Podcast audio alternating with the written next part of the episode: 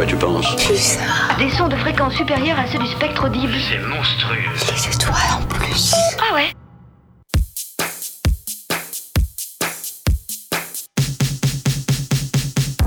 Séquence midi, l'info locale à la sauce Pulsar, midi 30 13h sur le 95.9. Bonjour, merci d'être à l'écoute de votre séquence midi. Comme tous les mercredis, on a rendez-vous avec le cinéma en seconde partie d'émission. Le festival Film et le Travail se prépare. Nous découvrirons aussi une initiative à Poitiers, l'ouverture d'un garage solidaire. Et puis chaque jour, vous retrouvez euh, vos idées sorties. On espère que vous apprécierez notre sélection musicale. Mais tout de suite, je vous propose d'accueillir Céline Cotineau. Elle est responsable du pôle accompagnement et de l'antenne de la Vienne pour euh, promotion santé Nouvelle-Aquitaine. Elle vient nous parler eh ben, d'un changement de nom, euh, d'horizon de l'IREPS. Bonjour. Bonjour. Merci d'être avec nous. Alors l'IREPS qui devient donc Promotion Santé Nouvelle-Aquitaine. Euh, Peut-être on peut revenir ce que, sur ce qu'est ou ce qu'était l'IREPS, Instance régionale d'éducation et de promotion de la santé euh, en Nouvelle-Aquitaine. Alors on a juste changé de nom. Euh, IREPS, c'était Instance régionale d'éducation et de promotion de la santé en Nouvelle-Aquitaine. Mais je suis pas sûre si je t'avais posé la question, tu aurais euh, retrouvé. euh, Voilà, peut-être que ça parlait pas trop aux gens. Ça ne parlait pas aux gens et, et en fait on se souvenait du, du sigle IREPS, mais on ne savait pas exactement euh, à quoi ça correspondait. Donc c'est bien l'objet de notre changement de nom, de réappuyer sur bah, la promotion de la santé qui est le cœur de notre métier, ce que l'on veut développer sur le territoire. Euh, de la Vienne, mais de la Nouvelle-Aquitaine euh, également. Et puis on est un, un réseau euh, national en fait, et on a tous décidé ensemble de changer de nom et d'être un peu plus visible du coup, euh, et de rendre visible la promotion de la santé. Donc ça se fait effectivement petit à petit dans chaque région euh, de France. euh, chacun change de nom. Le logo change aussi? Le logo change aussi, effectivement. Donc, on fait chacun à la vitesse où on peut. Les premiers, c'était notre fédération, donc la fédération promotion santé. Euh, et puis après, euh, chaque, euh, chaque région va changer au fur et à mesure. Donc, nous, on a changé de nom au 22, 22 janvier. Et effectivement, on a changé de logo. Notre logo représente la charte d'Ottawa et, et du coup les axes de la promotion de la santé que l'on veut promouvoir. Alors peut-être charte d'Ottawa, faut expliquer pour nos auditeurs auditrices. Ah déjà Ottawa c'est au Canada. La charte elle est, elle est assez âgée, elle, est, euh, elle date de 1986. Mais euh, l'idée c'est euh, effectivement, euh, si je vous pose la question de qu'est-ce que la santé pour vous, vous allez dire bonne, mauvaise santé, avec ou sans handicap. Nous on a une vision beaucoup plus globale. Enfin en promotion de la santé on va avoir une vision beaucoup plus globale de la santé. La santé elle est induite par plein de choses qui ne sont pas qu'individuelles. Euh, les politiques de santé, euh, les politiques générales qui concernent la santé, parce que par exemple, si euh, je construis un bâtiment, ça va avoir un impact sur ma santé. Le fait, les voiries, puisque je vois beaucoup de- d'espace sur le côté, le fait qu'il y ait ou pas des espaces verts va avoir un impact. Est-ce que j'ai une communauté avec qui j'interagis? Ça va avoir un impact également. Mon milieu de travail va avoir un impact, ou l'école où je suis va avoir un impact sur ma santé.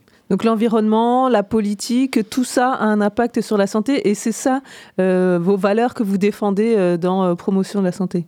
Exactement, que il n'y a pas que les aptitudes individuelles qui, euh, qui vont compter, euh, qu'il va y avoir d'autres éléments qui vont, euh, sur lesquels il va falloir agir. Donc avoir une information en santé et pouvoir faire des choix éclairés en matière de ma propre santé, ça c'est important. Mais pour autant, il va aussi falloir agir bah, sur les communautés dans lesquelles je vis. Par exemple, on ne mange pas de la même manière quand on vit dans le nord ou dans le sud. On n'a pas les mêmes soutiens si on a une famille ou si on n'en a pas. Euh, voilà, et puis après, on va aussi euh, jouer sur les environnements favorables. Donc l'environnement, bah, c'est ce que je disais tout à l'heure, le milieu du travail, euh, l'école où je suis. euh, euh, et puis, euh, on va essayer de travailler avec les services de santé. Est-ce qu'ils sont à proximité? Je pense que tout un chacun a pu rencontrer des difficultés, soit personnelles, soit dans son entourage, pour retrouver un médecin traitant. Et ça, c'est quelque chose qui est beaucoup mis en lumière, euh, mais pour autant, c'est qu'une parcelle euh, de, de la santé. Et puis après, il y a toutes les politiques qui sont favorables à la santé. Euh, si je réaménage, par exemple, le campus, euh, je mets des bâtiments, euh, mais euh, comment est-ce que je fais pour que les gens se rencontrent, euh, qu'il y ait euh, du lien social, euh, que ça favorise euh, les espaces verts le lien avec la nature, et ben tout ça va se questionner. Donc c'est sur cette euh, politique euh, qu'on appelle One Health, c'est-à-dire euh, la santé prise dans sa globalité, en fait, sociale, psychologique, physique. Alors effectivement, c'est bien cette santé sociale, psychologique, physique. Et One Health, c'est un pendant de cela. Et là, c'est le lien entre la santé animale, la biodiversité par exemple, euh, la, santé euh, de l'environnement végétal, et puis après la, santé humaine. on sait que ça a un impact les uns sur les autres. Donc c'est qu'une partie. Alors quelles sont vos missions concrètes sur, le sur un territoire comme la Nouvelle-Aquitaine? Nos missions, elles sont décalées en quatre, quatre euh, grands corpus. On, accompagne, on accompagne notamment les acteurs. Acteurs, c'est un terme un peu valise, mais euh, on peut accompagner euh, des associations, des élus, des collectifs d'habitants à monter des projets de santé. donc dans santé très globale. donc on va les accompagner en mettant à leur disposition des ressources. Donc on a un pôle ressources des informations en santé sur euh, bah, quelles sont les dernières données qui permettent de mettre en place un projet euh, sur les addictions auprès des jeunes, par exemple. et puis. et puis on peut accompagner aussi des élus, des réseaux d'acteurs.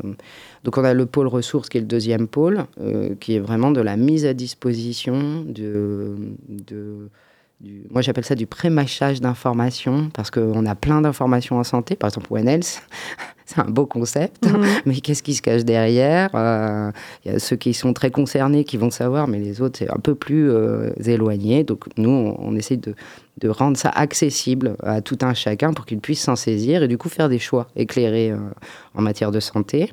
Et puis après, on a tout un pôle formation à destination de tous les acteurs, euh, pareil, euh, élus, associations, l'éducation nationale, tout, tout, tout, acteur qui le souhaite. Même les professionnels de santé. Même les professionnels de, de santé. Donc on a des, des, des formations thématiques qui, qui, vont les concerner plus ou moins, mais du coup, tout le monde est accepté. Et notre principal financeur, parce que du coup c'est important, c'est l'Agence régionale de santé et euh, qui, euh, du coup, finance euh, certaines de nos actions à destination des acteurs. Et puis après, le dernier volet que l'on a, c'est des programmes de santé. Donc, c'est des, des, actions, des projets de santé que l'on met en œuvre sur tout le territoire et sur différentes thématiques de santé comme addiction, santé sexuelle compétences psychosociales. Et, donc vous êtes euh, organisé pour toute la région Nouvelle-Aquitaine avec des pôles, euh, bah, par exemple euh, dans la Vienne, où vous, vous essayez de thématiser un peu plus, vous essayez de, faire plus du local dans chacune des antennes? Oui, alors en fait, on a une, une, coordination régionale, on va dire, et puis après, on a des antennes locales, parce que du coup, les besoins, ils sont locaux. Euh, mais même dans l'antenne de la Vienne, euh, si je m'adresse à des acteurs qui sont dans le loup du nez, euh, ce ne sera pas les mêmes besoins que les acteurs de Poitiers, parce que ce n'est pas le même territoire, du coup, ce n'est pas les mêmes. on appelle ça des déterminants de santé, ce qui va agir sur la santé des uns et des autres, et sur lequel bah, les individus n'ont pas forcément de pouvoir, eux. Et comment nous, on va essayer justement d'aider les acteurs à pouvoir mettre en place des choses pour pouvoir avoir du pouvoir sur ces, pouvoir d'agir sur sa propre santé. Et une dernière question, Céline Cotino. Euh, vous qui avez donc une vision assez globale de ces questions de santé, est-ce que euh, là, il faut s'inquiéter? Est-ce qu'il y a une dégradation, vous constatez, ou au contraire, euh, voilà, les gens sont sensibilisés à leur santé C'est difficile comme question, peut-être. C'est difficile comme question. Je pense que la santé, en tout cas, elle, elle, intéresse tout le monde. C'est toujours été un sujet euh, important, au même titre que l'éducation. Euh. donc, euh, je pense que les, gens s'y intéressent beaucoup. On se focalise beaucoup sur bah, l'accès à la santé, donc l'accès à des professionnels de santé. Alors, notamment parce que c'est quand on a besoin d'un médecin parce qu'on est malade et qu'on a 39 de fièvre avec le pic de grippe, c'est bien la première chose qu'on va aller trouver. Pour autant, il y a beaucoup d'investissements de, encore à avoir et de, de, projets à mettre en œuvre sur de la prévention. avant d'éteindre le feu, il faut savoir pourquoi le feu est allumé et donner les moyens aux personnes, à tout un chacun, de pouvoir agir dessus. Et on sait que les inégalités sociales et territoriales de santé, elles, elles ne cessent d'évoluer alors qu'il faudrait mettre la main dessus. On n'est pas tous égaux face à notre propre santé. Merci beaucoup Céline Cotineau, donc responsable du pôle accompagnement et de l'antenne de la Vienne de Promotion Santé Nouvelle-Aquitaine. Donc ce n'est plus l'IREPS, Promotion Santé Nouvelle-Aquitaine. Voici le nouveau nom. Merci beaucoup. Merci.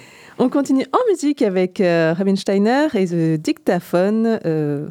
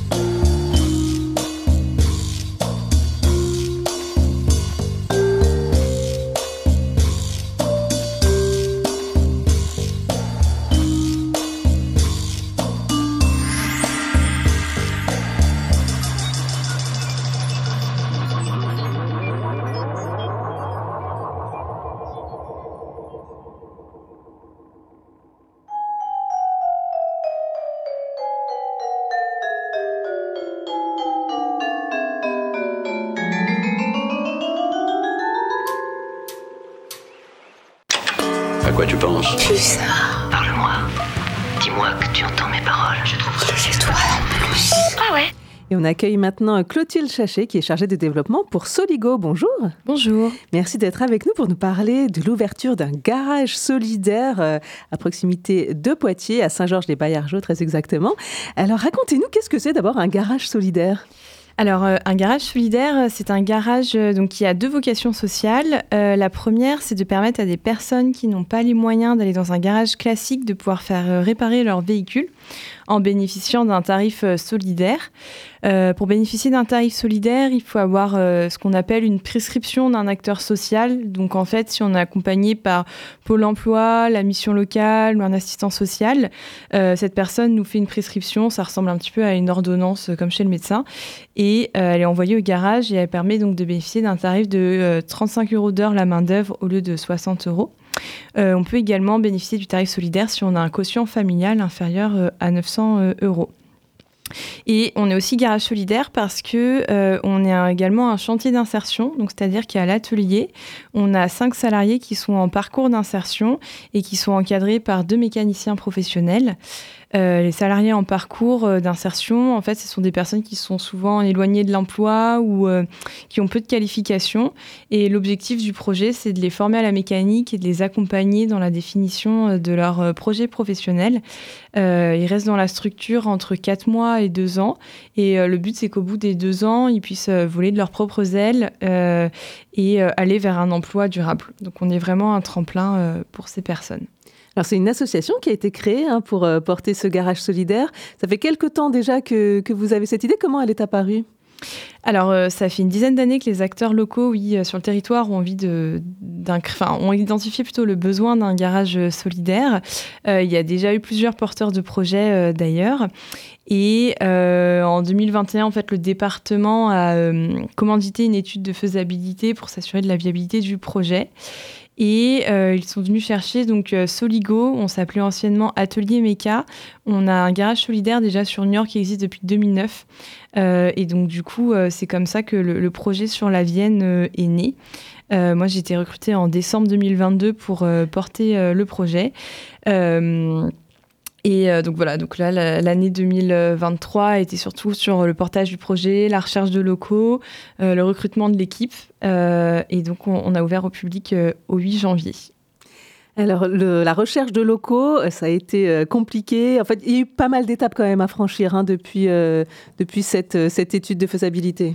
Euh, oui, tout à fait. Euh, c'était assez dur de trouver un local euh, qui réponde aux critères du garage, donc c'est-à-dire qui ait une hauteur sous plafond assez importante, un parking sécurisé, qui soit également aux normes. Et on avait des contraintes administratives de commencer en décembre 2023.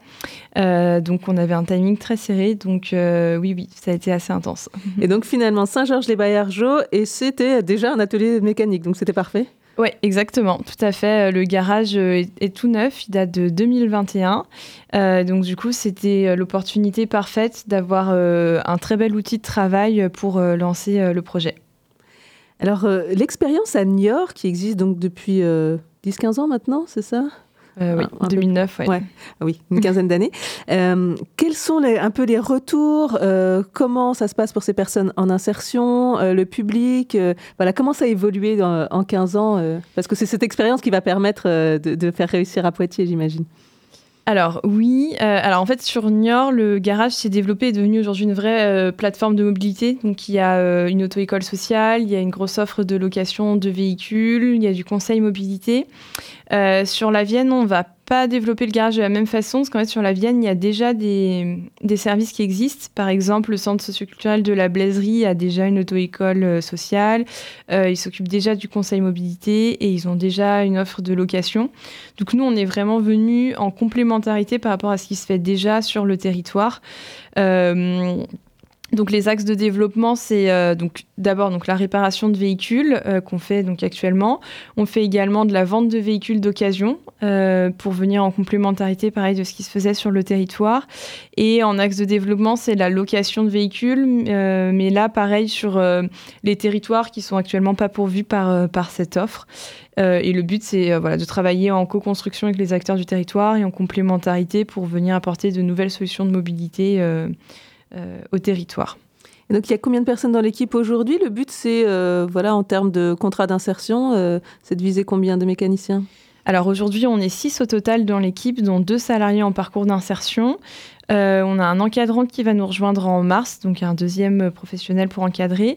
Et on aura trois autres salariés en parcours qui nous rejoindront en mai. Donc au total, on sera 10, dont cinq salariés en parcours d'insertion.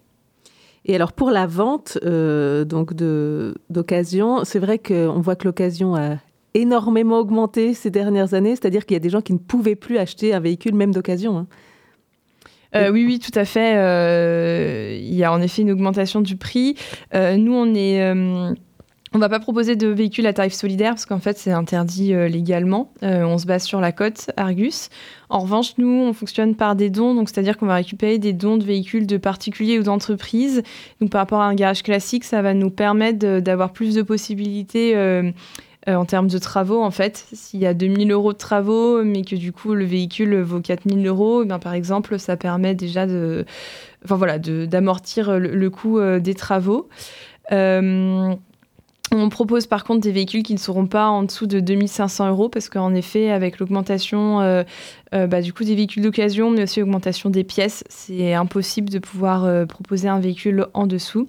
Et notre objectif en proposant ce service, c'est vraiment de lutter contre les arnaques et de permettre aux personnes qui sont déjà fragilisées d'avoir un véhicule fiabilisé et sécurisé. Voilà, vous les, vous, les réparez avant, enfin vous les révisez avant euh, pour être sûr euh, qu'on n'achète pas n'importe quoi. C'est tellement difficile effectivement de se rendre compte quand on achète euh, à des particuliers. au niveau des premiers publics que vous avez eus, enfin premiers clients, qui sont-ils, qui sont-elles, quels sont un peu les profils? Alors, il y a vraiment tout profil. ils viennent de plein de structures différentes, accompagnement via la CAF, via Pôle emploi. il y a eu quelques étudiants aussi. On a beaucoup de personnes qui sont venues aussi directement via leur caution familiale. Euh, donc c'est euh, vraiment euh, très très varié. Donc c'était une demande, quoi. C'était attendu votre. Oui, complètement. Ouais, ouais, Et ce dont on se rend compte aussi, c'est qu'en étant basé sur Saint-Georges, on vise vraiment les communes alentours et donc la ruralité. donc on sent en effet qu'il y avait un vrai besoin d'un garage solidaire. Merci beaucoup Clotilde Chachet, donc chargée de développement pour euh, Soligo 86, donc ce garage euh, solidaire qui vient d'ouvrir à Saint-Georges-les-Baillargeaux. Merci beaucoup. Merci. Et on retrouve bien sûr notre rendez-vous cinéma avec Candice Motet-Debert, médiatrice du cinéma Le Dietrich. Et Candice, aujourd'hui, tu reviens sur votre film coup de cœur. Eh bien oui, parce qu'en fait, on pourrait en parler euh, énormément. c'est notre coup de cœur du mois de février, c'est le film La zone d'intérêt. D'ailleurs, on vous remercie beaucoup car vous êtes très nombreux et nombreuses à venir le voir. Et ça nous fait plaisir que des chefs-d'œuvre pareils soient vus, hein, car c'est quand même le cœur de notre métier. La zone d'intérêt, c'est le Grand Prix du Festival de Cannes 2023. C'est un drame historique de Jonathan Glazer qui va retracer la vie de la famille Eus qui a une maison accolée au camp d'Auschwitz-Birkenau et euh, qui, euh, durant la Seconde Guerre mondiale, a vécu avec un mur mitoyen au camp de concentration et au camp d'extermination. Voilà, c'est un film euh, coup de poing, un film glaçant qu'on vous recommande en salle parce que c'est vraiment une expérience à vivre collectivement. Et si je vous en reparle, c'est parce que jeudi 8 février, nous en faisons une séance discussion à 20h30 en présence d'historiens et d'enseignants historiens de Sciences Po euh, Poitiers euh, et de Sophie Leclerc qui est la responsable pédagogique de Sciences Po Poitiers. Donc euh, cette soirée-là, elle sera moins chère pour les étudiants de Sciences Po. Hein. Le film sera, la film, le film et la soirée complète seront à 3 euros sur présentation de la carte d'étudiant de Sciences Po. Et c'est donc le jeudi 8 février à 20h30. Quant au film, on l'a jusqu'à fin février. Donc n'hésitez pas à venir le voir. On l'a deux fois par jour. Et puis, je le disais en introduction, vous préparez forcément le festival Filmer le Travail. Tout à fait. Alors, le festival Filmer le Travail, euh, cette année, il commence le 9 février et il termine le 8 février. Il est à la fois au TAP Castille chez nos collègues et chez nous, ainsi que dans d'autres lieux de Poitiers, notamment l'espace Mendes France, les médiathèques, etc. Au Dietrich, ce sera à partir du 10 février. Nous avons euh, neuf films euh, sur les deux semaines. Je vais vous parler rapidement de la première semaine. Donc, on commence samedi 10 février avec une fiction policière qui s'appelle Dossier 51. Je m'attarde un peu plus sur le dimanche 11 février à 14h.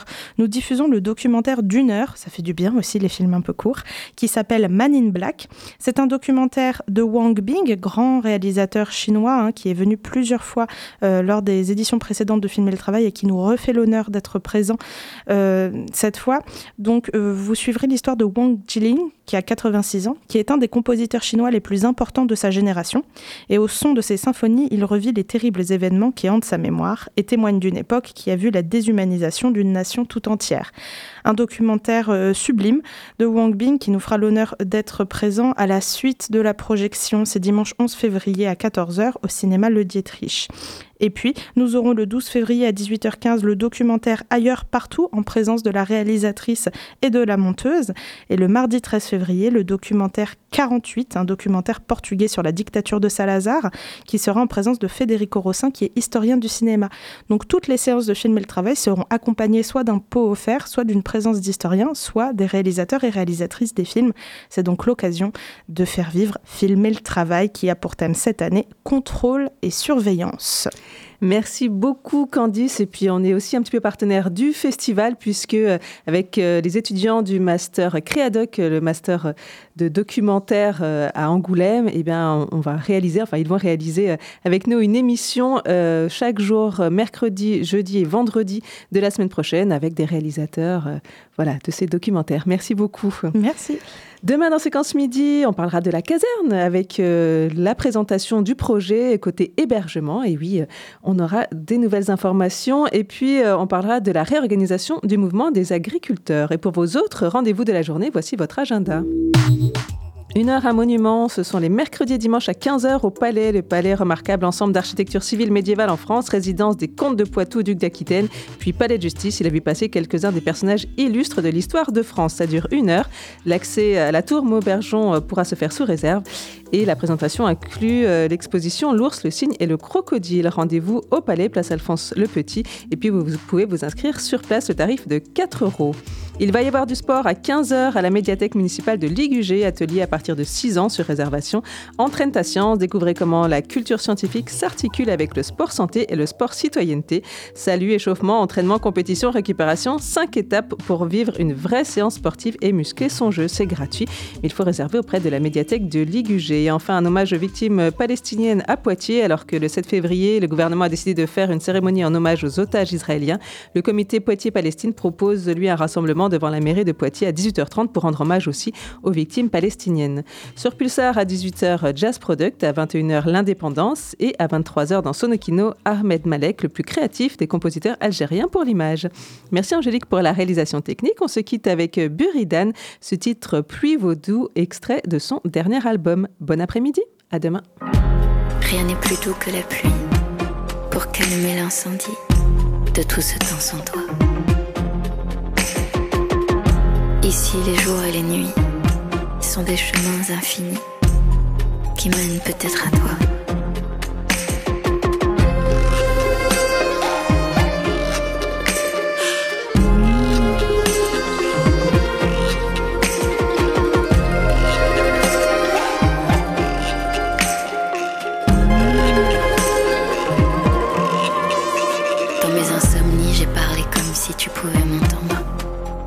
J'ai donné des baisers au vent pour qu'il te les rende. Est-ce que tu les reçois?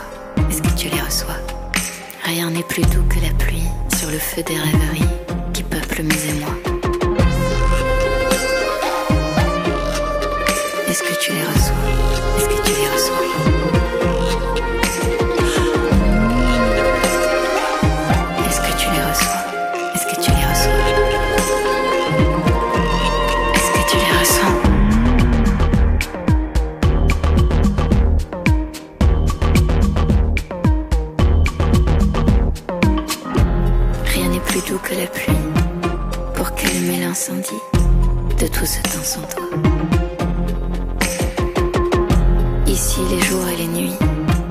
Des chemins infinis qui mènent peut-être à toi.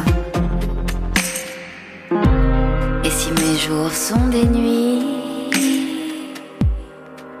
d'éternité alanguies, est-ce que tu reviendras sous la pluie J'ai froid de tout ce temps sans toi?